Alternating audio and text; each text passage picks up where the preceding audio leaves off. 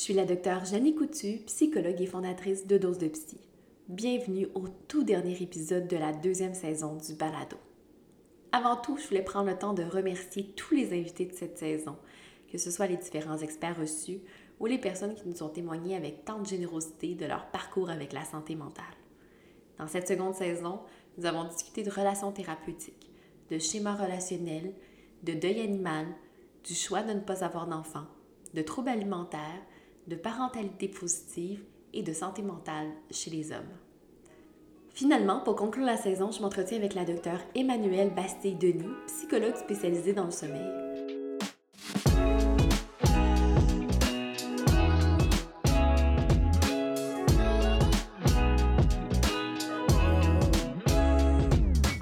Docteur Bastille-Denis est la fondatrice et coordonnatrice du Centre de traitement de l'insomnie qui offre des services dans tout le territoire québécois. Elle est également autrice de différents chapitres de livres et s'intéresse à la phobie des avions. Dans cet épisode, nous discuterons ensemble des différents troubles liés au sommeil et les stratégies à mettre en place pour les réduire. Dr Bastille Denis déboulonnera des mythes tenaces comme la fameuse dette de sommeil et la fenêtre d'endormissement. Je vous promets un épisode loin d'être endormant avec une invitée dynamique et fort intéressante qui saura vous maintenir éveillé. Nous espérons qu'après votre écoute, vous ne verrez plus jamais votre sommeil de la même manière. Je vous souhaite donc un bon épisode de Dose de Psy, le podcast.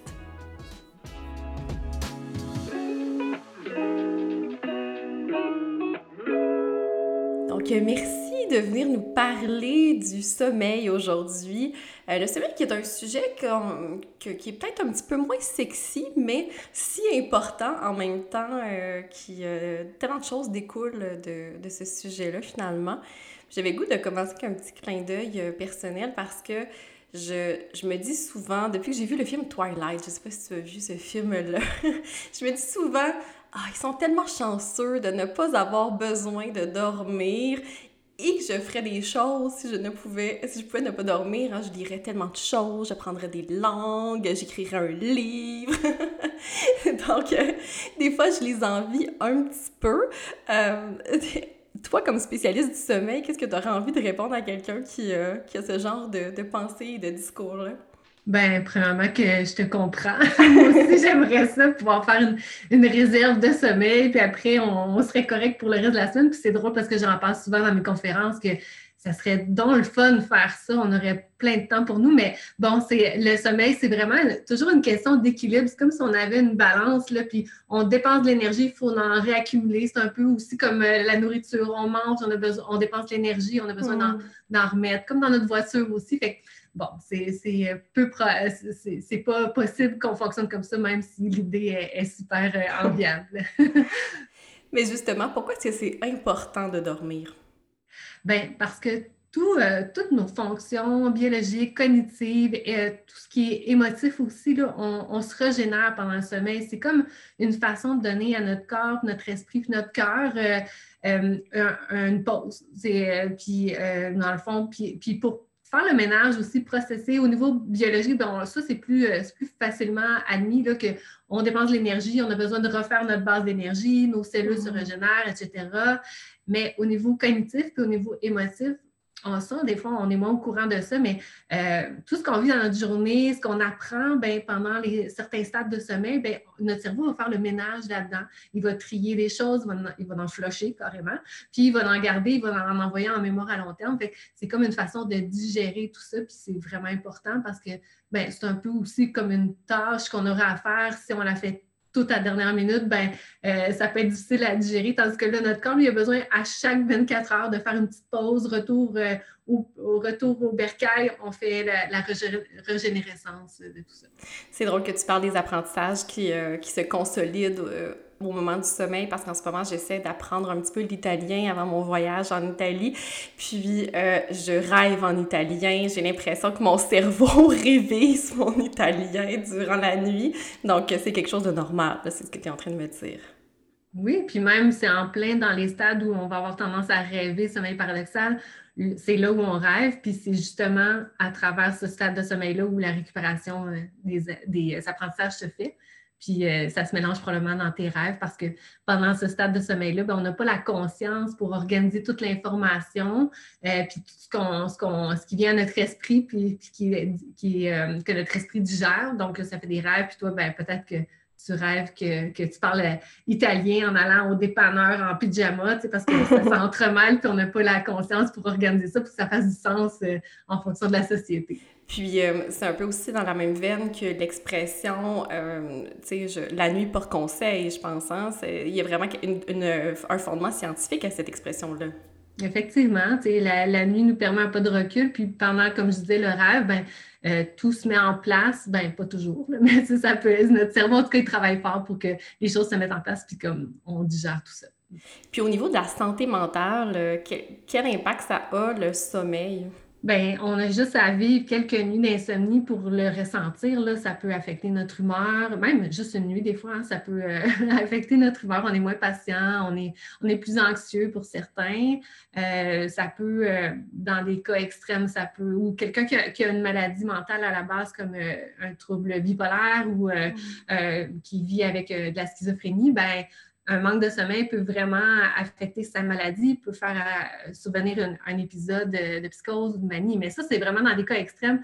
Moi, j'ai beaucoup le discours aussi qu'il faut essayer de ne pas dramatiser les mauvaises nuits de sommeil. Puis bon, il faut, aussi, euh, ben, fait que c'est ça, pour la santé mentale, il ne faut pas non plus tomber dans la catastrophe à se dire, ben, si je ne dors pas, je pourrais... Euh, euh, décompenser en un épisode anxieux super important, être déprimé. Euh, c'est ça. Il y a comme, oui, ça peut affecter la santé mentale, mais il faut aussi aller euh, le voir comme réalistement. Là. Mm-hmm. à long terme, est-ce qu'on peut dire que ça peut augmenter euh, l'anxiété, que ça peut avoir un lien sur l'impulsivité aussi? C'est vrai, c'est des bons points. Oui, oui, ça peut avoir un impact là-dessus. Euh, puis c'est vraiment difficile aussi de savoir c'est quoi la poule, c'est quoi l'œuf. Est-ce que parce qu'on est anxieux, on dort un peu moins bien? Est-ce que parce qu'on est irritable, on se met dans des situations complexes, puis finalement, on a de la misère à dormir? Puis finalement, ça fait un cercle vicieux. Là. Si on ne dort pas bien, puis on est déjà anxieux, on est encore plus anxieux. Puis euh, pour toutes les émotions, c'est un peu le cas. Ça, ça exacerbe ce qu'on vit déjà de base. Puis justement, combien d'heures est-ce qu'on aurait besoin de dormir en moyenne en tant qu'adulte? Oui, ça, c'est vraiment une belle question. J'aime ça répondre à ça. Parce que, en fait, les, on entend beaucoup, beaucoup dans les médias, même des professionnels de la santé qui vont dire euh, ben c'est 7,5, 8 heures qu'il faut absolument essayer d'avoir. Puis là, ils mettent un peu de pression là-dessus. Puis moi, ça me fait toujours beaucoup réagir parce que, euh, ben quand on regarde le besoin de sommeil, le besoin de sommeil, on le mesure à partir de ce que les gens vont nous rapporter qu'ils dorment. Là, on fait des sondages à grande échelle, puis on essaie de voir les gens en moyenne, ils dorment combien d'heures par nuit on voit qu'il y a comme une courbe normale, puis il y a des gens, une courbe en U inversée là, pour les gens qui ne vont pas faire des gestes devant Mais il y, a, des extrêmes, donc il y a des gens qui ne dorment pas beaucoup, puis il y a des gens, pas beaucoup, ça veut dire autour de 5-6 heures. Il y en a qui dorment ça. Puis il y a des gens qui vont dormir plus, comme 9-10 heures. Puis au milieu, la grande majorité des gens, ils vont rapporter dormir 8 heures. Donc, c'est à partir de ça qu'il y a comme une, une impression qu'il faudrait atteindre ça, mais quand on regarde ça, euh, ben, il y a des gens qui fonctionnent très, très bien avec 6 euh, heures de sommeil. Il y en a d'autres qui faut vraiment qu'il y ait 9 heures. Puis euh, le besoin de sommeil, ben, c'est vraiment quelque chose d'individuel. Il faut arrêter de se comparer. Puis il faut essayer, dans le fond, on mesure la qualité du sommeil et la qualité de l'éveil. Est-ce que dans nos journées, on est bien? Est-ce qu'on on somnole? On a une envie de dormir irrésistible? Est-ce qu'on a des problèmes aussi? On a une altération du fonctionnement? Comme tu le sais, on mesure beaucoup ça en psychologie. Est-ce qu'il y a une souffrance ou y a une altération? Mmh. Ça, ça nuit-tu finalement au quotidien? Puis si, aux journées de la personne, puis si la réponse est non, puis est correcte avec 6 heures, ben on ne va pas s'en faire. Ça fait, en fait, ça arrive souvent, moi, en traitement, qu'on fait un traitement contre l'insomnie, on essaie d'améliorer ça, puis ça, ça, va bien, on réussit à avoir des bons résultats, mais on ne va pas avoir, on va pas accéder aux 8 heures de sommeil. Puis là, le constat, c'est OK, on accepte que c'est ça, ton besoin de sommeil, puis on tape dans le mythe, puis la personne a part avec ça, mais ça fait une grosse différence de voir ça comme ça.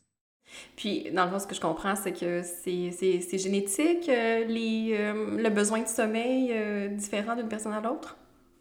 Ben, on ne comprend pas tout encore, ou en tout cas, moi, je n'ai pas lu euh, complètement là-dessus euh, qu'est-ce qui causerait ça, mais oui, il y a certainement une composante génétique. Il y a des petits dormeurs à la base, puis ça court des fois un petit peu dans la famille. On va parler aux gens, puis ah, ma mère aussi est une petite dormeuse, ou mon père aussi.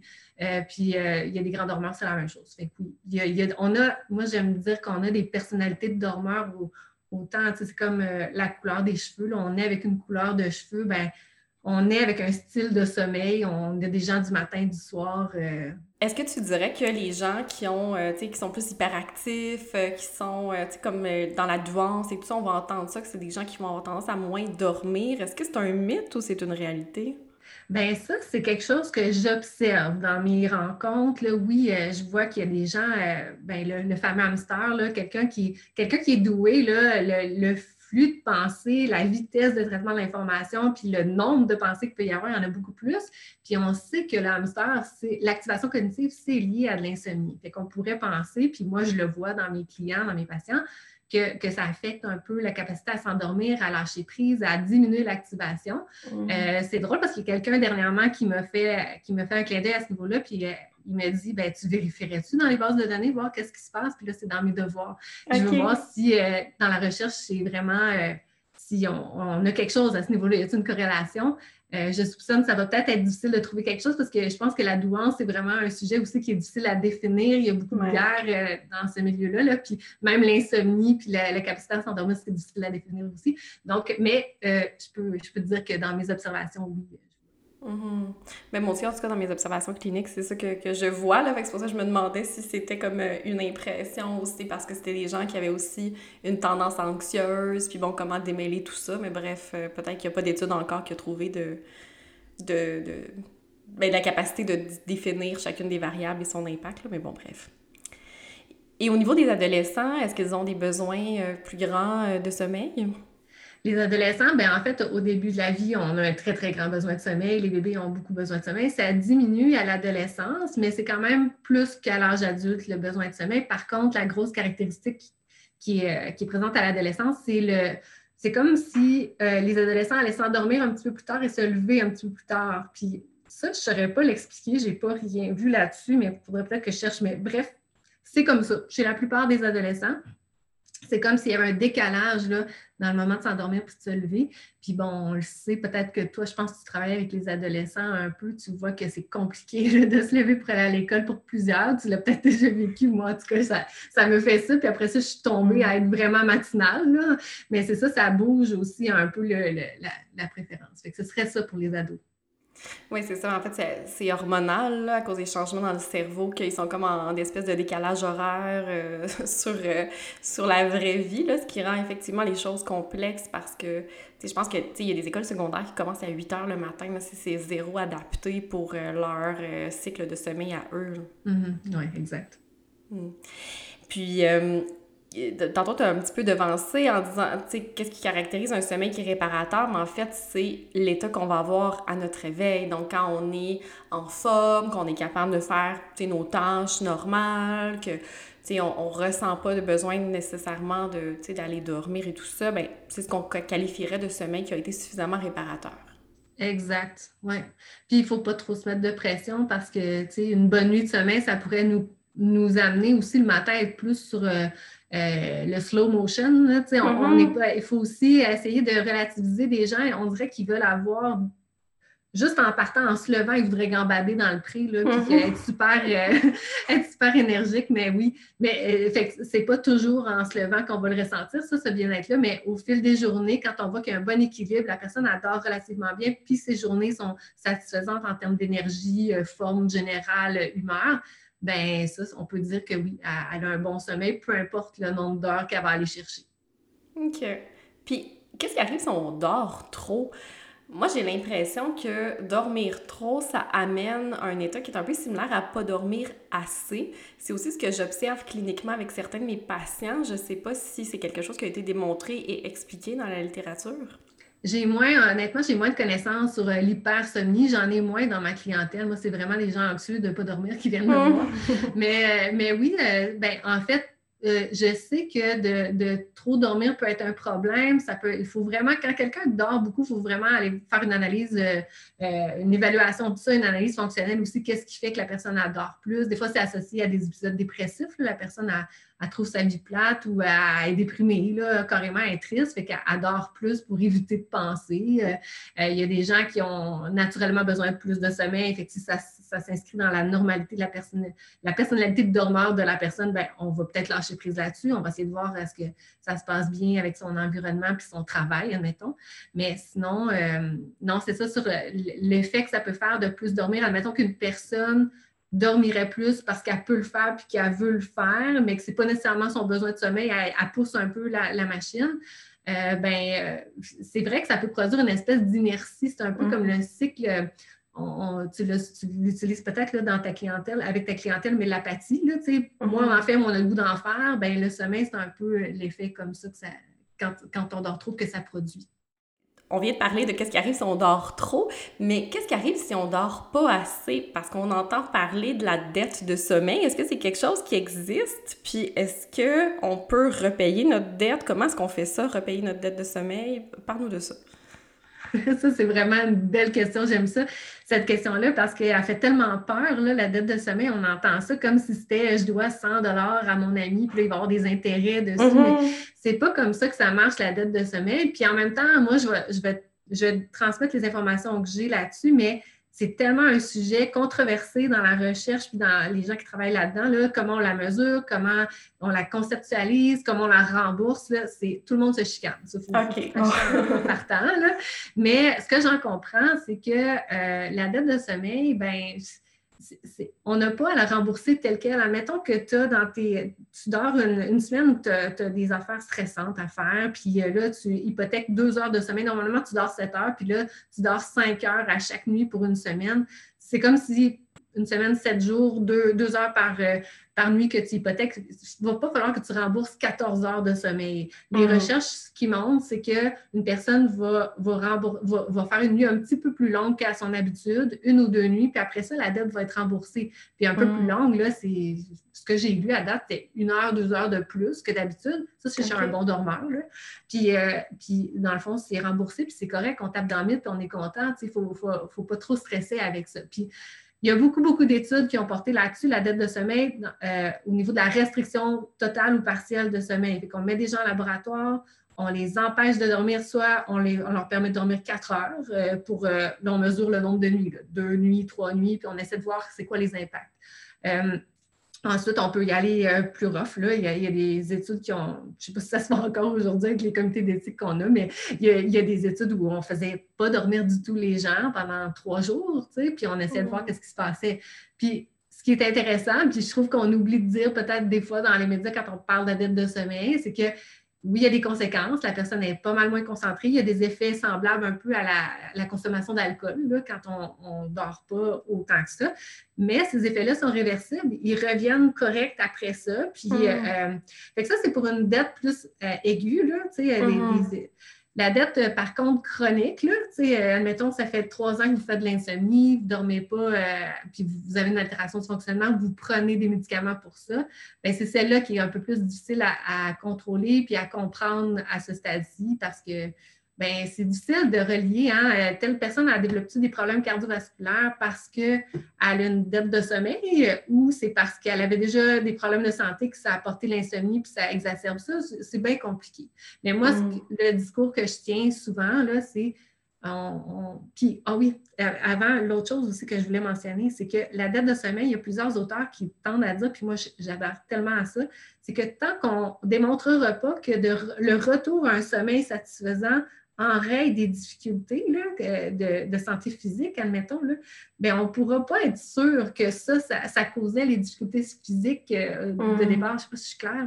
Mais en, tout cas, bref, il y a comme une, il va falloir jongler avec ces concepts-là, les manipuler pour pouvoir conclure qu'il faut vraiment avoir très, très peur de la dette de sommeil. Donc, moi, ce que je tiens comme discours, c'est, ben prenons soin de notre sommeil, là, ça c'est important. Puis si on a des conséquences négatives de ça, ben on prend des actions pour aller mieux là-dedans mais ça ne donne pas grand-chose à ce stade. Ce n'est pas utile, puis ça va générer encore plus d'anxiété. Puis l'anxiété, ça cause l'insomnie. Fait au niveau de la dette, ce gros concept-là qui fait tellement peur parce que dans notre imaginaire, il est associé en plus à l'argent, tu sais, des grosses hmm. dettes d'études, puis tout ça.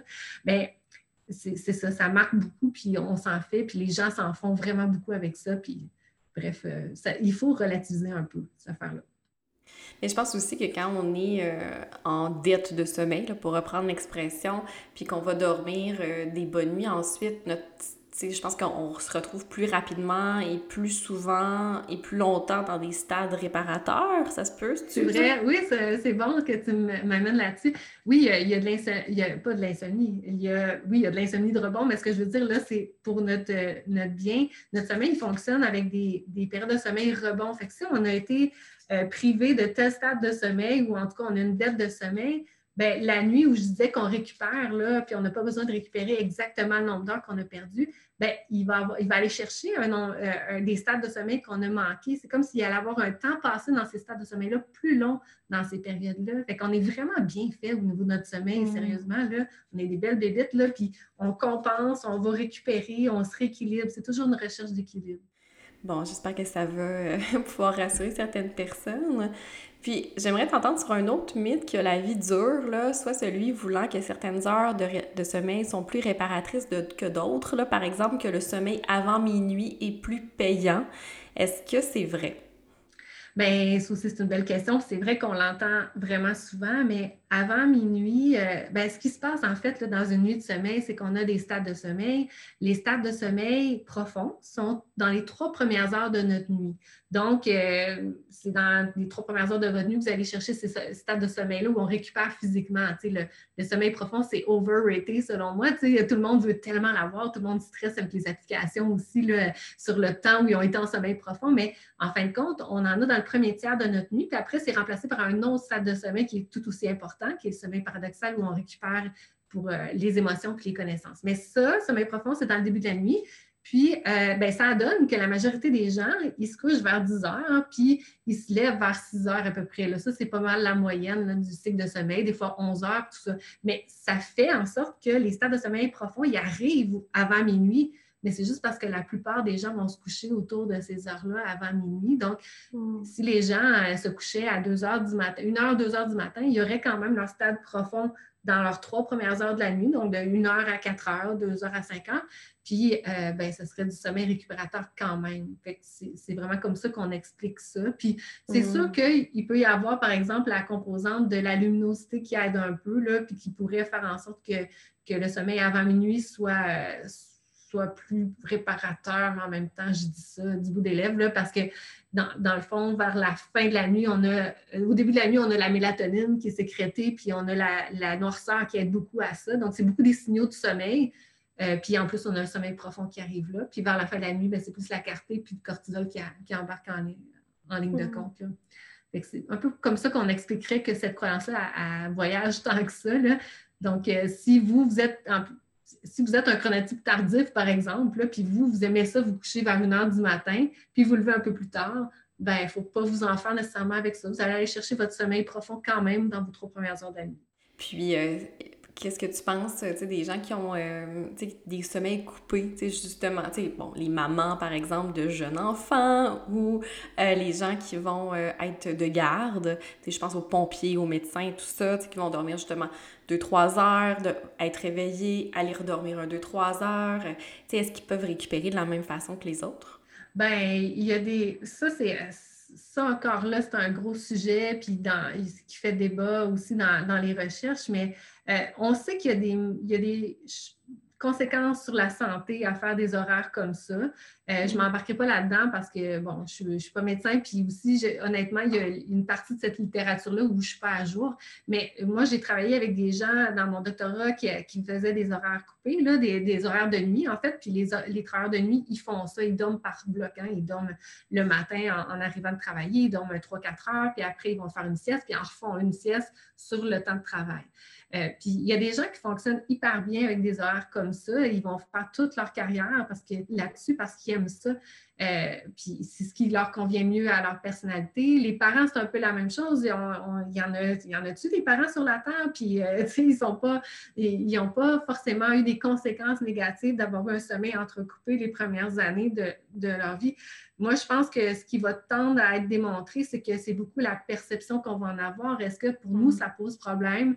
Est-ce que, par exemple, est-ce qu'au niveau d'avoir, pour un enfant, là, admettons qu'on a un enfant, est-ce que cet enfant-là, on l'a désiré? Est-ce qu'on a voulu l'avoir, la, la maternité? La, comment on a vu ça? Puis est-ce qu'on a de l'aide, le réseau? Il va y avoir plein d'autres variables qui vont entrer en ligne de compte. Puis au bout, du compte, si la personne a dit, ben c'est un moment à passer, je vais mettre, encore là, c'est un moment à passer, mais je vais mettre les choses en place pour m'aider puis euh, je vais lâcher prise sur certaines affaires, ben c'est ce qui va faire que la maman va passer à travers ça, le papa aussi.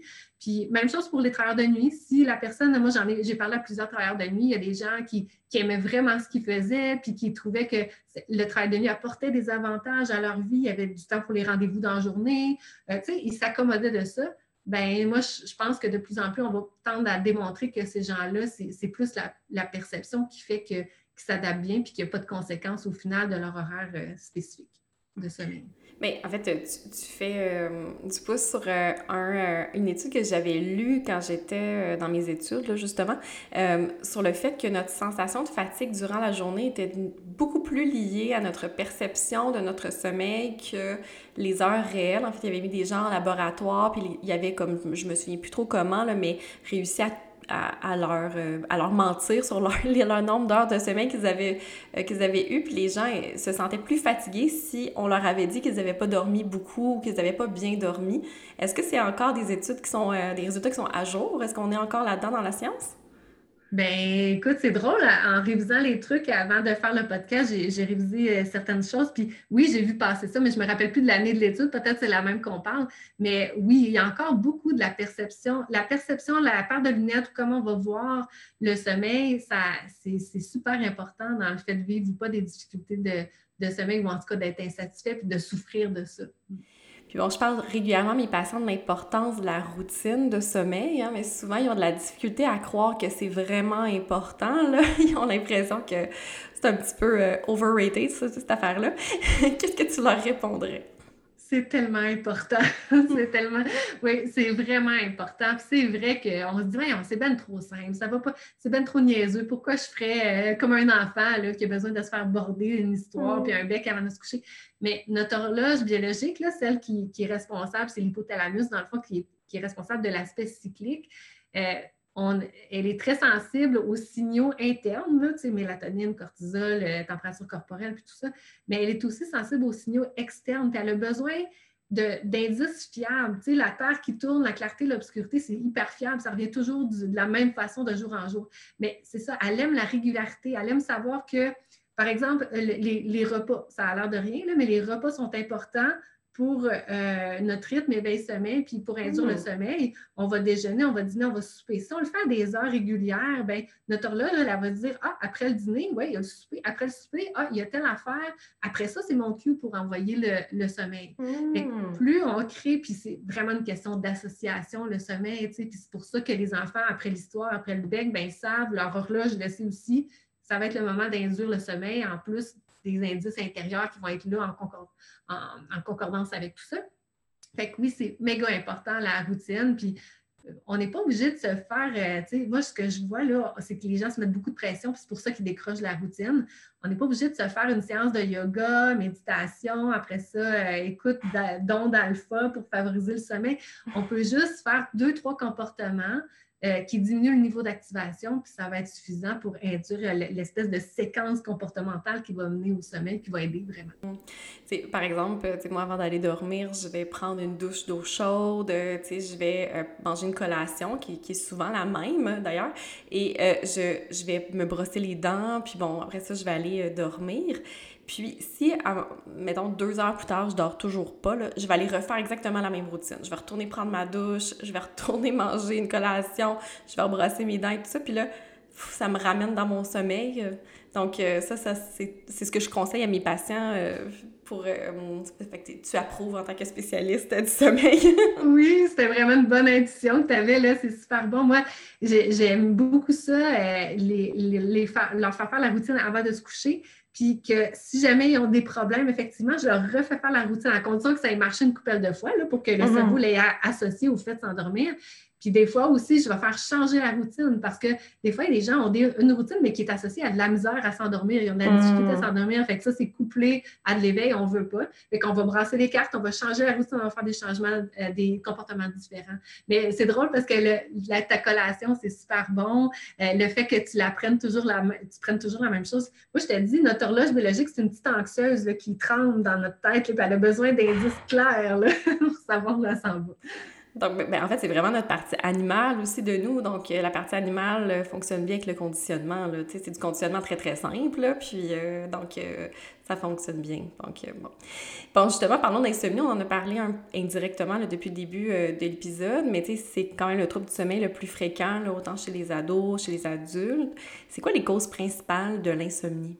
Ben, il y en a plusieurs des causes. Les causes principales, ben, en tout cas celles auxquelles je suis le plus exposé dans ma clientèle, c'est vraiment de l'anxiété. Les gens s'en font avec leur sommeil. Mais je dirais que la, généralement, le déclencheur de l'insomnie chez les gens que je rencontre, c'est qu'il y a un stresseur. Il va, être arrivé mm. quelque chose dans leur vie, euh, rupture, euh, je ne sais pas, naissance d'un enfant, changement de travail. Des fois aussi, c'est un projet de voyage. Ben, en fait, le fait d'aller en voyage, ça a déclenché de l'insomnie chez plusieurs personnes que, j'ai rencontrées parce qu'il y avait un changement de, cycle éveil-sommeil. Le décalage horaire fait mm. ça. Puis, euh, mais souvent, c'est ça, il y, a, quelque chose qui déclenche l'insomnie. Ça peut être aussi quelque chose de physique. Quelqu'un pourrait avoir euh, des règlements hormonaux, quelqu'un pourrait avoir euh, prendre des médicaments qui l'activent. ça peut être le voisin, ça peut être environnemental, le voisin qui fait trop de bruit. Puis, bref, il y a plusieurs causes à l'insomnie. Puis après ça, ben là, la personne, ben, elle essaie de s'aider, elle fait des choses pour essayer d'améliorer son sommeil. Puis on, va, on voit souvent que ces choses-là, ben, malheureusement, ça lui nuit. ça fait qu'elle elle s'enfonce encore plus loin, puis elle stresse avec ça. Hmm. Puis des fois, les gens vont dire, euh, à un moment donné, j'atteins un niveau de fatigue qui est tellement grand que j'ai de la misère à m'endormir. Oui. Oui. ça, c'est... ah, c'est pas vrai?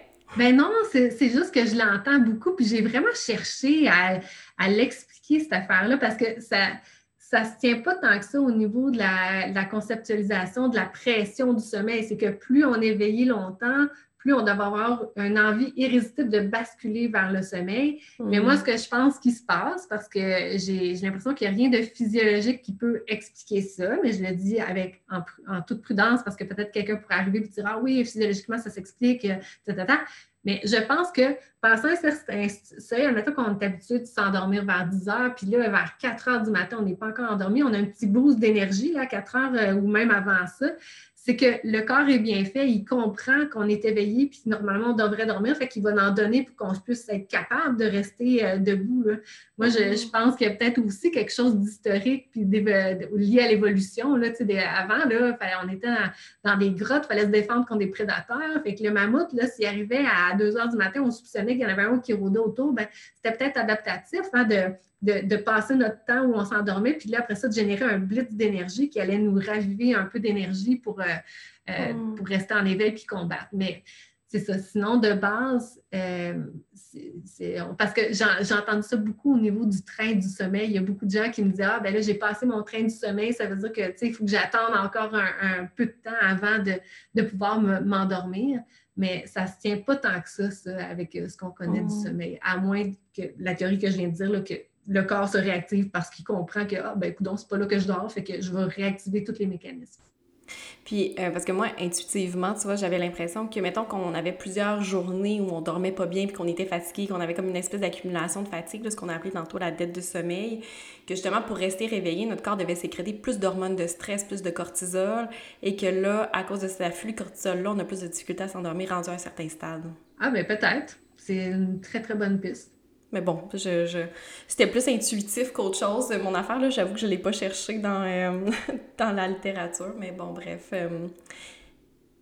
Puis, euh, c'est quoi les meilleures et les pires stratégies pour faire face à l'insomnie? Les meilleurs, on, ben, on va commencer par les pires. Dans le fond, euh, si, admettons, vous avez eu une mauvaise nuit de sommeil, d'essayer de rattraper du sommeil en vous couchant plus tôt le soir, en rattrapant à travers une sieste aussi, ça va tout bousiller mmh. votre rythme éveil-sommeil. Vous allez, vous, allez euh, vous nuire en faisant ça. Donc, on se couche à la même heure qu'on se couche habituellement, même si on se sent beaucoup plus fatigué même si on se couche, euh, même si on se sent fatigué, oui, on se couche mm. à la même heure ou même plus tard. Dans le fond, c'est on attend la somnolence, on attend de sentir les signaux qui vont nous, permettre d'aller dormir puis d'être efficace là-dedans. Fait que la somnolence, quand on baille, tout ça, qu'on a des signaux physiques, c'est là où on peut aller se coucher. Euh, fait que ce ne serait pas souhaitable d'aller se coucher à 7 heures le soir parce qu'on a eu une mauvaise nuit la, veille. Euh, puis sinon, de se lever plus tard, tout ce qui est rattrapage de sommeil, c'est pas nécessairement souhaitable. On est on est aussi bien de se ramener dans nos paramètres habituels après une mauvaise nuit de sommeil, de se lever à la même heure que d'habitude. Même si hmm. c'est un peu souffrant, c'est plus payant à moyen long terme que de, même si ça serait donc le fun de rattraper du sommeil ou de faire la grasse matinée, on est mieux de se lever à la même heure, puis on est mieux de ne pas trop essayer d'aller rechercher euh, du sommeil de cette façon-là. Euh, ça, c'est peut-être une des stratégies que je vois très fréquemment, puis qu'on travaille en thérapie. Euh, puis sinon, ben, l'autre chose, l'erreur très, très fréquente que je vois dans ma clientèle, euh, des, gens, des gens qui sont stressés de leur sommeil, puis des gens aussi performants. J'ai beaucoup de gens là, qui ont des grosses responsabilités, puis qui mm. sont performants, c'est des problem solvers, là, sont habitués, ils ont, un, ils ont un problème, ils ont une solution. C'est des gens qui prennent les rênes facilement dans leur vie. Puis là, leur sommeil fait défaut, ça leur glisse entre les, doigts, ça, ça, les fait vraiment, ça leur met une pression, ça les rend dessus. Mais chez cette gang-là, ce que je vois souvent, c'est qu'ils vont en faire trop. Ils, mettent hmm. toute l'emphase sur le sommeil. Là. Ils s'achètent une montre pour mesurer le sommeil, ils mangent tel tel aliments parce qu'ils ont lu que ça pouvait avoir un impact là-dessus. Ils se sont renseignés sur les ondes qu'ils pourraient mettre euh, en, background en essayant de relaxer. Ils se sont mis au yoga même s'ils n'aiment pas ça. Fait que c'est vraiment, ça c'est un piège d'en faire trop. Puis ben, d'en faire pas assez, d'y aller, de vivre selon son sommeil, d'y aller, ah ben je m'endors, il est 12 heures de l'après-midi, ah, je vais prendre une pause, je vais faire une sieste, un peu comme je parlais tantôt. Ça non plus, ce ne serait pas souhaitable. En fait, il faut, se rappeler que l'horloge biologique, les mécanismes de sommeil, ils aiment la régularité, puis ils aiment savoir, on, aime savoir où on s'en va par rapport à ça. Fait que on essaie de ne pas les mélanger. Hum, mais tu as raison de dire que l'anticipation, hein, ça c'est comme vraiment le piège. Puis je pense que c'est ça qui différencie les gens qui vont faire un épisode circonscrit dans le temps d'insomnie, quelques jours à cause d'un événement particulier, versus ceux qui vont vraiment développer un trouble du sommeil, d'insomnie. Euh, c'est parce qu'ils vont s'être mis à, anticiper Ah non, j'espère que je vais pas mal dormir à soir, là. es justement fatigué, tout ça. C'est ça, je pense, c'est le piège principal. Énormément, oui, oui. C'est vraiment le stress qui vient avec ça. Les gens vont se taper sa tête. Ah, donc, je suis donc bien faible de ne pas arriver à dormir. Puis là, ils se dénigrent. Il y, a, plein, plein de choses qui peuvent arriver, effectivement, cognitivement, là, pour, pour mm. euh, faire en sorte que les gens ne s'aident pas et en, se traitant de non, en, stressant sur les conséquences euh, à long terme que ça pourrait avoir, ben, ils se créent beaucoup plus d'activation, puis ça, ça les nuit. Ce que j'aime dire à mes patients dans ce temps-là, c'est ben, tu sais, rappelle-toi des moments où t'as vraiment pas bien dormi, puis le lendemain, tu as fait quand même ta journée, il a rien de catastrophique qui est arrivé, puis tu sais, t'étais un peu fatigué, mais tu sais, c'était pas la fin du monde. Moi, c'est vraiment ça que je me répète quand je vois qu'il est rendu tard, puis que je dors pas, puis euh, tu sais, je me dis, bon, ben, tu sais, je veux tellement faire des choses en étant très fatiguée, en n'ayant pas dormi dans ma vie, que ça va juste être, ça va être correct. Là. Bien, c'est complètement vrai. Puis moi, j'arrête pas de leur dire un exemple personnel que moi, quand j'étais adolescente, là, j'étais quand même une, dormeuse. Pas pire, j'ai besoin beaucoup de sommeil. Puis je faisais du gardiennage. Là, puis des fois, là, moi, je dormais pas là, quand je gardais. je restais éveillée, je tenais le fort. Puis les gens, des fois, ils revenaient à 3 heures du matin. Et puis là, le lendemain, il fallait que je me réveille à l'heure euh, normale. Puis que j'aille des fois à l'école, puis là, je, stressais beaucoup avec ça, mais après coup, ben, après l'avoir fait une coupelle de fois où je gardais tard, je dormais pas beaucoup, puis le lendemain, j'étais capable d'aller à l'école, ou euh, ben, quand on sortait aussi, quand on avait des, des, fêtes entre amis, puis tout ça, puis on se couchait tard, puis en plus, des fois, il y avait un petit peu d'alcool à travers tout ça, mm. euh, au cégep, des choses comme ça, ben, mm-hmm. le lendemain, on arrivait à fonctionner correctement. Fait que oui, il faut vraiment dédramatiser euh, les mauvaises nuits. Parce que sinon, effectivement, on se met dans la voie pour qu'il reste plutôt que. Parce que l'insomnie, tout le monde a envie. D'ailleurs, moi, c'est c'est tellement la question la plus fréquente qu'on me demande dans les conversations de poignée de porte. Là, à la fin, tu, dois le voir aussi dans ta clientèle. mais, quand la personne s'en va prendre le prochain rendez-vous, le paiement, tout ça, puis là, je peux-tu vous poser une question? Vous, est-ce que vous en faites de l'insomnie? je ris tout le temps parce que comme si, parce que je travaille là-dedans, j'en ferais pas, mais j'en fais beaucoup d'insomnie. Puis justement, je pense que ce qui me sauve, c'est que je dédramatise. Je, je comprends ce que c'est le sommeil, je comprends qu'il va toujours avoir une possibilité de rééquilibrer tout ça. Notre corps est bien fait, je me rappelle des choses comme ça. Hmm.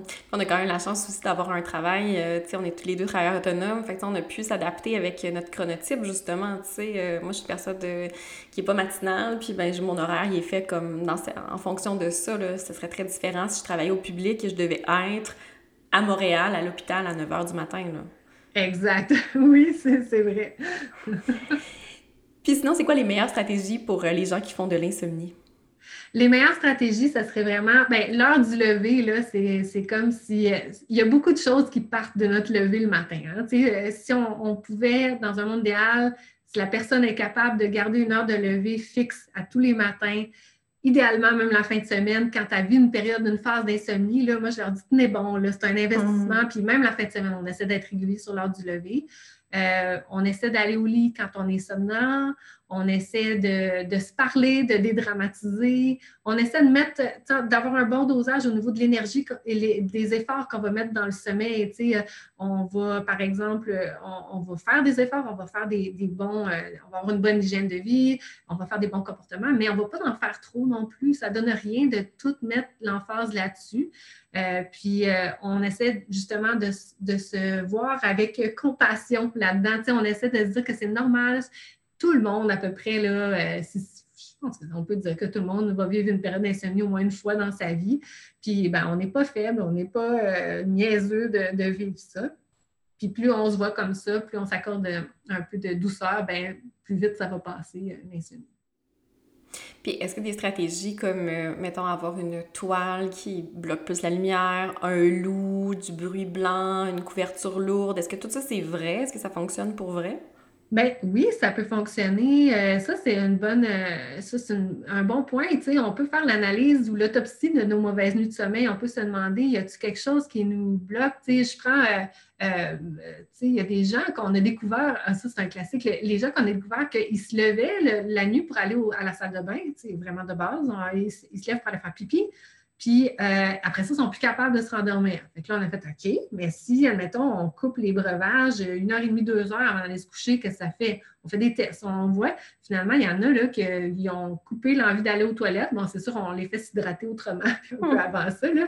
Mais c'est ça, après ça, ça, ça a été coupé, puis ça a réglé une partie du problème. Sinon, les bruits, bien, c'est sûr, le, voisin bruyant, bien, on va les cogner, on va l'aviser, mais après ça, des fois, on n'a pas de contrôle sur comment l'environnement va répondre à ça. Fait que bruit blanc, euh, bouchon, euh, c'est toujours une question d'avoir une bonne analyse de c'est quoi notre insomnie pour ne pas en faire trop. On ne va pas se garocher dans toutes les, stratégies, mais en même temps, si on cible qu'il y a quelque chose comme ça qui, joue euh, contre nous, pour nous, ben on, va le faire. même chose, nourriture, tu parlais de collation tantôt. Là. Ça, la nourriture, c'est vraiment intéressant parce que ça pourrait créer de l'activation dans, les deux sens. C'est quelqu'un qui mange trop au repas et qui mange trop tard, son souper, il soupe, comme dirait ma grand-mère, il soupe à l'heure des riches, le vers 8-9 heures. Puis, ben, finalement, il y a de la misère à digérer, puis ça, ça crée de l'activation, il y a de la misère à s'endormir. Ben, lui, on va peut-être déplacer le moment de, manger. Mais quelqu'un qui mange tôt, puis finalement, il s'en va se coucher, puis là, ça gargouille parce qu'il a faim. Ben, il est bien mieux de prendre une petite collation avant de se coucher que d'aller se coucher, puis là, il y a de l'activation à cause de ça. c'est mm-hmm. vraiment, c'est ça, c'est vraiment toujours un dosage, puis une bonne évaluation, une bonne autopsie de, de, c'est quoi notre, notre insomnie, là, euh, comment elle fonctionne. Puis il y a des gens qui sont plus sensibles que d'autres, tu sais, ou est-ce que, mettons, justement, il y en a qui s'endorment partout, là, tu sais, il y a des gens comme ça, là, ils sont assis sur le divan, il y a du bruit autour, ils s'endorment. puis il y a des gens qui ont besoin, là, tu sais, que l'environnement soit aseptisé, puis tout ça. Donc ça aussi, c'est comme, ça vient un peu avec les, des caractéristiques personnelles, là, sur lesquelles il faut un peu lâcher prise, finalement. Exact, ouais. Mm. D'ailleurs, là-dessus, j'aimerais saluer les oiseaux qui sont dans l'arbre le matin depuis le début du printemps à 5 heures du matin. Eux aussi sont assez réguliers, hein? Ils, ont un chronotype euh, très régulier. une bonne horloge qui fonctionne très bien. Exactement. Couper, les arbres, c'est vrai. Ah, j'y ai pensé, mais on n'a pas le droit. Euh... euh je, t'amène sur les études qui ont démontré le lien entre les écrans et les difficultés de sommeil. c'est drôle parce que je voyais une de tes vidéos TikTok où tu nous parles de deux études qui sont arrivées à des résultats un petit peu plus nuancés. Est-ce que tu peux nous, euh, nous expliquer un petit peu où est-ce qu'on en est actuellement dans la littérature sur ce lien-là? Bien, je te dirais que la littérature va surtout aller vers le, la première explication, c'est que la lumière, c'est mal. Il faut éviter les écrans avant de se coucher parce que la lumière, c'est un signal d'éveil. Puis quand on va aller se coucher, on veut s'endormir, on veut des signaux de sommeil. Fait que la, noirceur, euh, diminution d'activation, etc. Donc, c'est sûr que les écrans, euh, ben, ça, fait beaucoup de lumière à nos yeux. Ça peut envoyer une mauvaise signal à notre horloge. Mais en même temps, ben, comme je disais dans ma vidéo, justement, sur TikTok, euh, les écrans, c'est peut-être pas le démon parce que chez certaines personnes, ça va juste être une façon de diminuer l'activation, de se détendre, de changer les idées. Tu sais, euh, quelqu'un qui a travaillé toute la journée, ben, comme nous, moi, j'avoue, je prends mon cellulaire avant de me coucher parce que ben, je joue au solitaire ou je regarde des vidéos de, de chats, tu sais, des affaires que ça ne va pas trop m'activer, ça ne va pas venir me chercher dans les émotions. En fait, il faut se rappeler ça. C'est que le sommeil, il y a de l'activation. L'activation est incompatible avec le sommeil. L'activation est de trois types. Au niveau physiologique, donc la lumière, euh, digestion, comme j'ai parlé, ou envie d'aller à la salle de bain, tu sais, toutes des choses comme ça, douleur physique aussi qui pourrait arriver là-dedans. Euh, cognitive, fait que si on regarde sur nos écrans les médias sociaux, puis là, on a un flux d'informations qui est super rapide, on voit plein de choses. TikTok serait peut-être évité, en fait, avant d'aller se coucher, là, parce que c'est vraiment rapide comme rythme, puis il y a beaucoup de musique, tous les sens sont sollicités avec mm-hmm. TikTok. Mais en même temps, sinon, sur d'autres aspects, d'autres choses qu'on pourrait regarder sur des, séries, par exemple, sur notre cellulaire ou ailleurs, ça, pourrait peut-être être correct dans certains cas. Fait activation cognitive, on essaie de la diminuer, on ne va pas trop penser, on ne va pas regarder des choses qui sont en lien avec notre travail, par exemple, ou des choses qui sont en lien avec des soucis qu'on aurait ces temps-ci. Mm.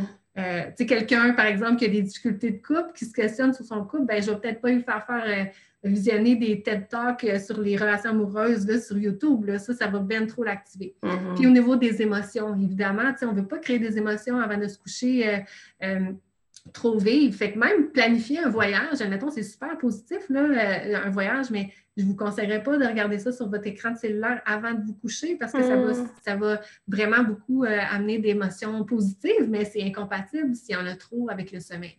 Fait que c'est vraiment les écrans, ils peuvent faire partie d'une séquence de, comportements qui sont associés au sommeil puis qui nous aident à condition que le contenu qu'on regarde sur les écrans ne soit pas trop, euh, produise pas trop d'activation. Je trouve ça impressionnant parce que, tu je savais que le sommeil, c'était justement très conditionné, tout ça, puis que bon, la routine était si importante. Mais là, tu, tu m'en parles, puis je me dis, ben, tu sais, j'ai des patients des fois qui ont, des, qui ont fait des associations complètement farfelues, mais qui sont tellement convaincus de leur association, genre quand c'est la pleine lune, je dors pas bien, euh, euh, tu sais, ou euh, ah, quand je fais telle chose qui a c'est sûr, ça n'a aucun rapport là, avec son sommeil, mais ça, ça, je dors bien, puis mais c'est ça, mais finalement, ça se peut que pour vrai, qu'à cause de la puissance de l'association, ça fonctionne.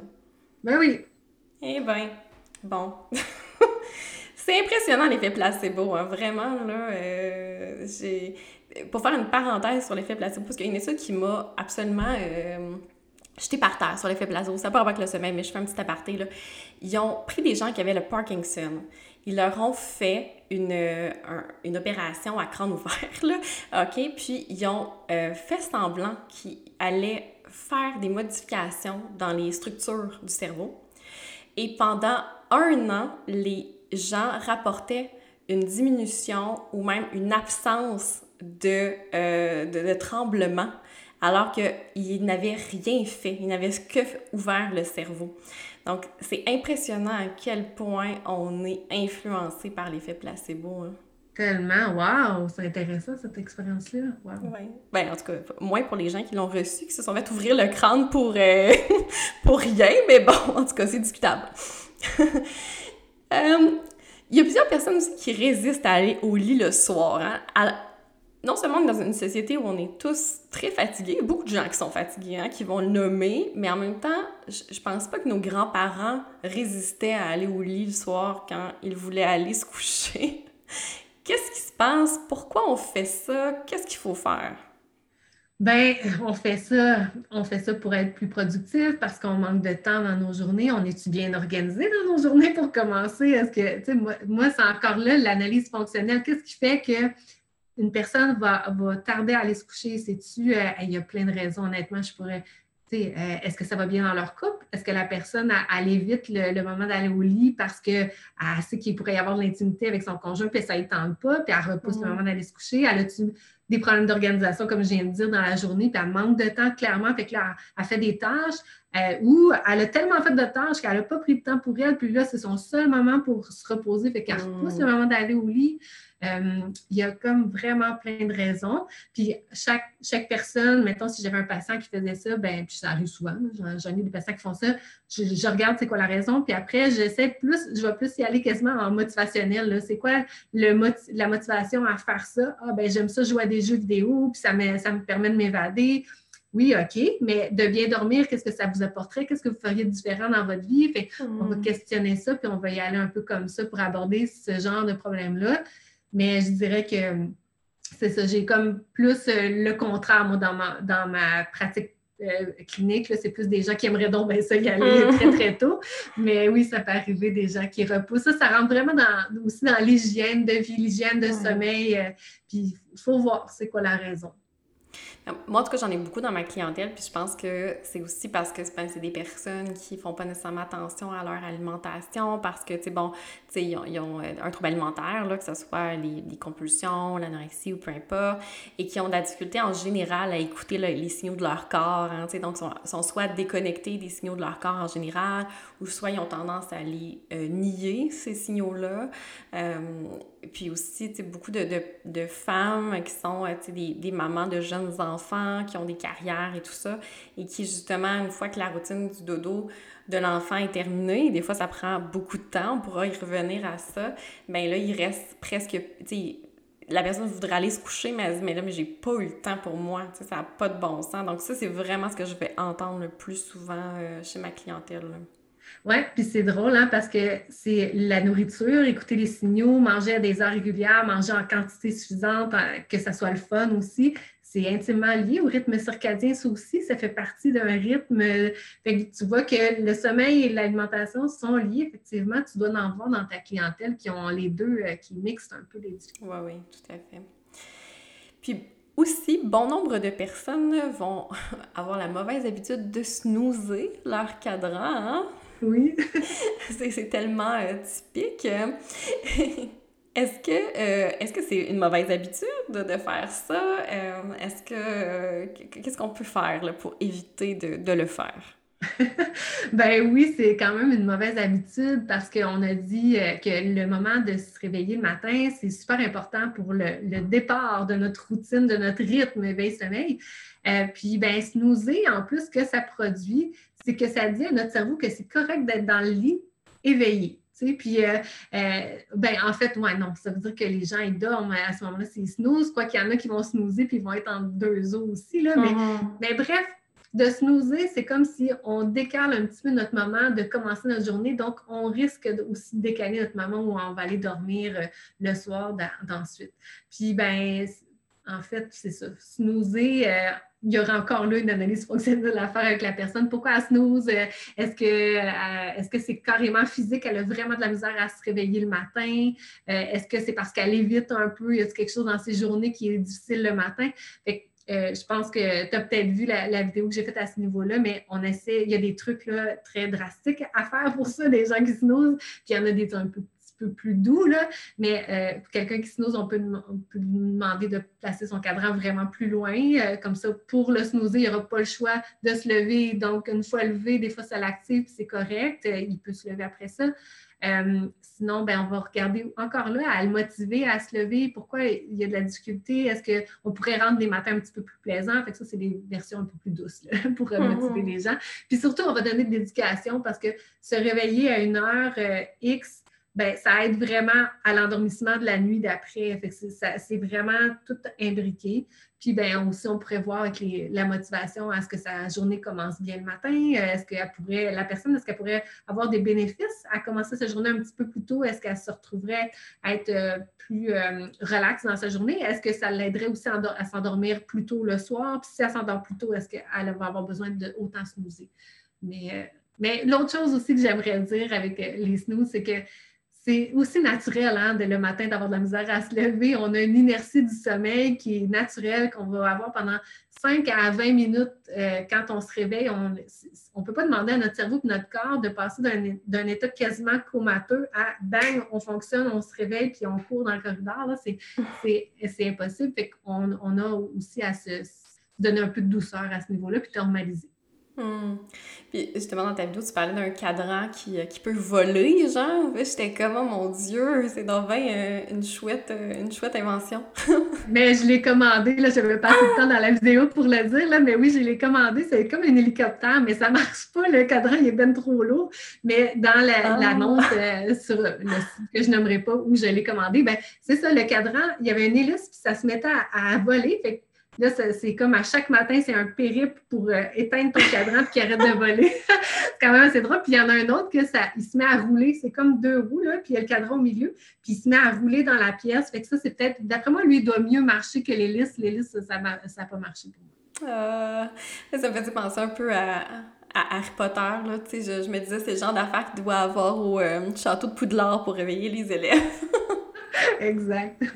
Mais justement, parlant de cadran, euh, est-ce que tu conseilles aux gens d'avoir un cadran qui peut voir l'heure pendant la nuit ou pas? Oui, ça, c'est une bonne question parce qu'il y en a des cadrans là, que c'est fou, là, ça projette l'heure au plafond. J'ai une patiente qui m'a déjà dit ça.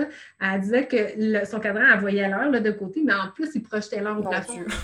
Et ça, c'est stressant, me semble. On dirait comme un compte à rebours. Euh. Il y a une bombe qui va sonner à un moment donné. Mais ça dépend des gens. Moi, dans ma clientèle, euh, un ou l'autre, je vais le conseiller. Pour des gens qui ont vraiment euh, qui ont de la misère à relâcher avec le nombre d'heures de sommeil, qui vont stresser avec le nombre d'heures de sommeil, ben je vais leur dire OK, vous mettez une alarme, puis on veut que vous vous réveillez à l'heure convenue, comme on a dit, l'heure de lever est super importante. Mais euh, on va peut-être tourner le cadran, on ne va pas le regarder, on va faire confiance, on va se laisser aller, on va pratiquer le lâcher prise. Mais avec d'autres personnes, ben là, c'est le stress, c'est une autre forme de stress, puis les gens vont calculer les heures, mais en tout cas, c'est une autre mécanique. Puis là, ben, c'est correct aussi des fois de voir, de constater que ben, ils n'ont pas été éveillés si longtemps que ça. De regarder l'heure, ça peut défaire la croyance qu'ils n'ont tellement pas dormi pendant la nuit. Puis finalement, ben, ils n'ont pas vu l'heure de telle heure à telle heure, donc ça veut dire qu'ils dormaient. Puis ça, peut, mm. chez d'autres personnes qui stressent avec l'heure, mais d'une autre façon, ça peut être un bon test de la réalité de regarder l'heure, de se permettre de l'avoir là qui, qui transparaît. Il n'y a pas, de, selon moi, de, de, réponse claire à ça. Ça dépend de votre stress. Puis euh, euh, si c'est la difficulté à lâcher prise, ben prenez pas le cadran, mettez-le de côté, mettez votre alarme, par exemple. Puis sinon, ben ça peut être correct aussi de regarder l'heure, de constater, de dédramatiser ça, d'être réveillé dans la nuit ou d'avoir de la misère à s'endormir. Puis de, ça fait partie de la game de, voir le sommeil comme euh, demain, je vais le reprendre, puis c'est correct. OK, ce soir, c'est vraiment difficile de m'endormir, mais ça va aller. Puis bon, en tant que psychologue qui a une expertise en troubles alimentaires, j'ai pas un amour très fort pour les montres intelligentes hein, qui sont devenues un peu l'extension de la balance.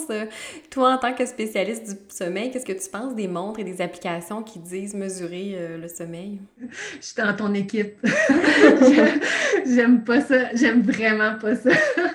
J'essaie d'être nuancée là-dedans, dire OK, ça peut, ça peut fournir de la bonne information, comme l'heure. Mais non, pour vrai, pour le sommeil, les applications, les montres intelligentes, tout ce que ça peut faire de pas pire, c'est de dire à quel moment la personne s'est endormie, ça s'est réveillé dans la nuit, puis l'heure où elle s'est levée le matin. Mais c'est parce que ça fonctionne à partir du mouvement. Puis là, ça va détecter, il doit y avoir des algorithmes, l'amplitude du mouvement ou des mesures comme ça qui vont, qui vont amener à conclure que c'est de l'éveil ou du sommeil. Mais on s'entend que pendant le sommeil, on peut bouger, puis ça va être comme de l'éveil. Puis aussi, ben, on pourrait ne pas bouger, puis ça soit calculé comme du sommeil, puis ça va donner une fausse impression à la personne. Puis surtout, surtout, surtout, surtout, ça amène vraiment une perception qu'on a des données, puis ça, amène une espèce de désir de performance qui est hmm. complètement incompatible avec le, sommeil. Toi, aussi, ça doit faire ça pour les gens. Oui, exactement. Le nombre de pas, puis tout ça, là, oui. Ah, mon Dieu, oui. Euh, puis euh, en plus, les montres pour le sommeil, eux, ils vont mesurer la profondeur du sommeil, mesurer entre guillemets, parce que c'est impossible qu'une montre mesure ça, alors qu'il faut des électrodes, il faut une ah sangle ici, il faut tellement d'appareillage. Puis euh, c'est et ça me fâche. je, deviens très émotive avec les montres parce que je trouve qu'en plus, ils vont être habiles, les, compagnies, à, mettre des mots compliqués dans leur description pour dire mm. comment ils vont mesurer le sommeil, puis ça brouille un peu euh, la perception des gens, puis ils pensent euh, que, que, oui, ça va vraiment mesurer leur sommeil, puis les stressent avec ça. Oui, c'est ça, parce que pour savoir dans quel sommeil on est, ça prend une mesure d'onde, donc euh, ça, c'est impossible. Sinon, évidemment, les laboratoires de sommeil feraient beaucoup plus d'études parce qu'ils n'en font pas parce que c'est très, très coûteux, toute la machinerie, tout ça. Donc, s'ils avaient réussi à mettre ça dans une montre, euh, on n'aurait plus ce problème-là. là moi, je l'aurais, j'en aurais 15 dans ma clinique parce que c'est tellement le fun aussi. Ça serait, moi, c'est mon rêve d'avoir accès à de la polysonographie facilement parce que je démontrerais à des gens qu'à quel point ils dorment plus que ce qu'ils pensent avec la mm-hmm. mesure objective versus ce qu'ils notent dans leurs agendas, par exemple, du sommeil. Mais bon, j'ai appelé le Collège des médecins et je me suis, j'ai demandé si c'était possible de faire ça et non. Ah, OK. C'est un acte réservé. Ah oui, OK, OK. Oui, parce qu'il vient, il arrive, il vient avec un diagnostic euh, plus physiologique ou euh, ah. fait que c'est correct, mais euh, bon, c'est ça. Puis oui, c'est très coûteux. Il y a beaucoup, il y a une grosse équipe là, autour d'une mesure comme ça. Là. Fait que ouais, c'est pas dans une petite monde qu'on retrouve tout ça. Puis bon, pour les parents qui nous écoutent, qui ont des bambins avec qui l'heure du coucher est difficile, qu'est-ce que tu conseillerais? Ben, c'est sûr que moi, je prône beaucoup la routine avant de se coucher là, pour les bambins, euh, les bébés, tout ça. Ça dépend aussi à, euh, on parle de, dans quels âges. Là, les problèmes de sommeil chez les enfants, la, le type de problème va varier beaucoup en fonction de l'âge. On a le fameux débat là, au niveau des bébés, est-ce qu'on doit aller les consoler quand ils se réveillent, comment on les amène dans la bassinette, qu'est-ce qu'on fait comme, comme intervention pour les aider? Euh, sinon, ben, les enfants de deux ans et plus, ben, là, on va avoir plus des problèmes de euh, peur du, dans le noir, peur des monstres ou difficulté à aller se coucher parce que euh, la le petit bambin il veut jouer un petit peu plus. Fait que ça, c'est vraiment des des, problématiques différentes. Mais dans les deux cas, l'aspect routine devient super important. Puis, euh, ben, si l'enfant est en mesure de parler, c'est un petit peu plus vieux, on essaie de voir encore, là, on fait l'analyse du problème, c'est tu as peur de quoi, comment ça se passe, puis on peut prendre des notes aussi, on peut un, parent pourrait tenir un journal du comportement problématique de son enfant, puis essayer de voir euh, c'est quoi exactement. Puis après ça, ben, il y a des bons vieux principes euh, cognitifs comportementaux qui peuvent s'appliquer avec l'enfant comme euh, ben, je sais que c'est très controversé, les méthodes 5, 10, 15, des choses comme ça. Je ne veux pas m'avancer là dans le podcast pour dire, euh, moi, mon opinion là-dessus, parce que je suis en train de défricher le sujet. Je veux mm. vraiment me, moi, je veux vraiment me baquer à ce niveau-là. Je veux vraiment voir est-ce que ça peut produire des dommages chez des enfants? Est-ce que est-ce que c'est même souhaitable? Tout ça? Puis là, je suis en train de voir plein d'études là-dessus, puis de lire beaucoup là-dessus. Mais euh, ça existe des méthodes comme ça, puis euh, ça peut être mis en place. Sinon, pour la peur au niveau du noir, tout ça, c'est un peu plus le sujet avec lequel je suis confortable. Mais un enfant qui aurait peur dans le noir, ben on irait peut-être un petit peu plus en termes d'exposition, on travaillerait avec l'imaginaire, tu as peur de quoi? OK, tu as peur des monstres? Bon, on va regarder, est-ce qu'il y a vraiment des monstres ou euh, est-ce qu'on ne pourrait pas produire, euh, j'ai vu ça, j'ai proposé ça dans une de mes capsules, mais le spray anti-monstre, fait qu'on mm-hmm. fait, on fait une espèce d'activité avec l'enfant où on va stimuler son imaginaire, on va mettre euh, un liquide qui est un, spray pour chasser les monstres. On les tue pas, on fait juste les chasser, ils s'en mm. vont. Puis euh, ben, ça peut faire euh, ça peut faire du bien à ce genre de, de problématique-là, à ces enfants-là en tout cas, tu reviendras dans un épisode pour nous parler de, des résultats de tes recherches euh, actuelles, parce que je pense qu'il y a beaucoup de parents qui euh, sont très curieux. Euh. Puis d'ailleurs, l'épisode juste avant toi, l'expert avant toi, c'est la docteure Caroline Robinson, qui est neuropsychologue et qui fait, qui, a parlé aussi là, dans le podcast de elle, son approche à elle par rapport au dodo et tout ça. Puis, euh, mais bref, ça m'intéresserait que tu reviennes éventuellement nous parler euh, de ça. Euh, puis pour terminer, j'aimerais qu'on parle des rêves. Parce que quand on parle d'analyse de rêves, la plupart des gens vont faire référence là, aux livres ésotériques, là, ou si j'ai rêvé à une araignée, c'est ma mère qui est trop envahissante, au type d'analyse plus freudienne aussi. pourtant, il y a une façon quand même scientifique de comprendre les rêves. Est-ce que tu peux nous en parler un petit peu? Ben oui, en fait, un rêve, c'est vraiment une série d'associations plus ou moins conscientes. Là. Admettons qu'aujourd'hui, on parle euh, je te montre mon crayon qui est noir, euh, ben, toi, dans ta tête, il va avoir un circuit vraiment complexe autour de ce concept-là qui va s'activer. Par exemple, le noir, la couleur du crayon, ça pourrait activer euh, ben, une nuit difficile que tu as déjà eue, tu étais dans le noir, puis tu as eu de la difficulté à te rendormir. La couleur noire, ça peut être lié à, la robe que tu veux porter une soirée en fin de semaine. ça peut être, il va y avoir beaucoup, beaucoup plein de, concepts qui vont s'activer avec ça. Fait que dans nos journées, c'est plein de ça. Puis, bien, évidemment, les concepts qui sont plus liés à des, qui ont plus une coloration émotive, bien, eux autres, ils vont être traités en priorité là, dans, dans, nos rêves parce que c'est là où on récupère tout ça.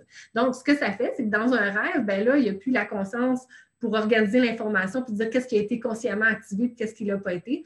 Donc, ça fait qu'il y a plein de concepts qui vont s'activer. Donc, tout ça pour dire que les rêves ont un lien avec ce qu'on vit pendant la journée ou la journée d'après. Il va y avoir comme le réseau qui va s'activer comme ça, puis qui va faire que le contenu du rêve va avoir un sens en fonction de l'état actuel de la personne ou euh, de certains souvenirs qu'elle peut avoir. Puis, ben, comment on fait pour euh, l'analyser? Euh, ben, on va regarder c'est quoi le contenu du rêve, puis on va des fois se détacher un petit peu de la forme, là, comment ça prend. Exemple, je me suis sauvée, il y avait un ours qui me courait après. puis j'ai eu très peur, ça c'est le contenu du rêve, ben on pourrait se dire, ben le contenu, la, thématique de se sauver, d'éviter quelque chose d'épeurant, est-ce que ça, tu as ça dans ta vie présentement? Mm-hmm on va, ça, a l'air, euh, c'est pas ésotérique, là, on va pas très loin avec ça, mais en même temps, on va loin avec ça dans le sens où c'est très parlant. Des fois, la personne a dit, ben oui, j'ai plein de tâches ces temps-ci, j'arrive pas à les faire, puis j'évite, je fuis ça, ou euh, euh, ça va pas bien dans ma relation de couple, puis j'ai l'impression qu'il faut que je règle ça, mais c'est tellement souffrant, puis c'est gros pour moi. Et qu'on va, on va finalement déboucher, c'est un prétexte pour discuter, puis ouvrir la voie à plein de concepts que la personne a plus ou moins consciemment activés en dedans d'elle. Mhm.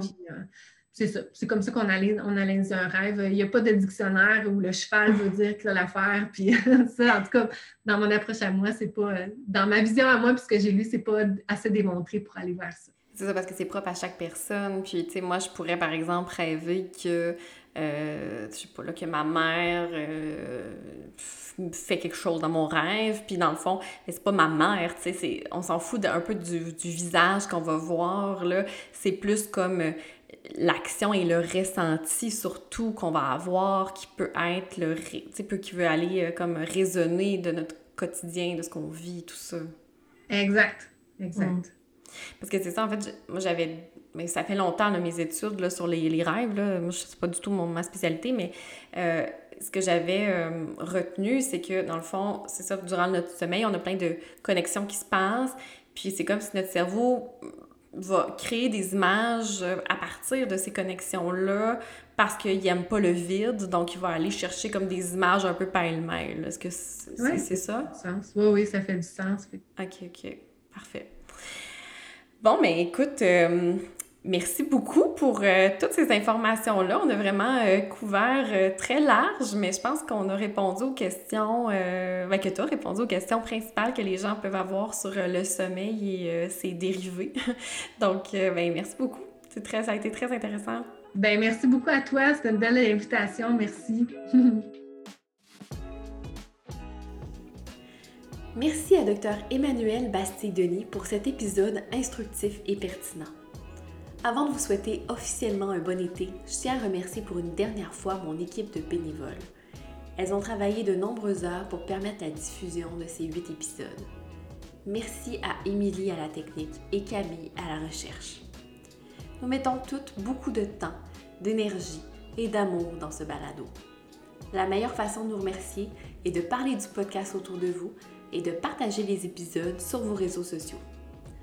Suivez Dose de Psy et Dose de Psy le podcast sur Instagram pour être mis au courant du début de la troisième saison et de la recherche des témoignages à venir. Et c'est ainsi que se conclut cette deuxième saison. J'espère vous savoir à l'écoute l'automne prochain pour le retour de Dose de Psy le podcast. Sur ce, prenez bien soin de vous et bon été.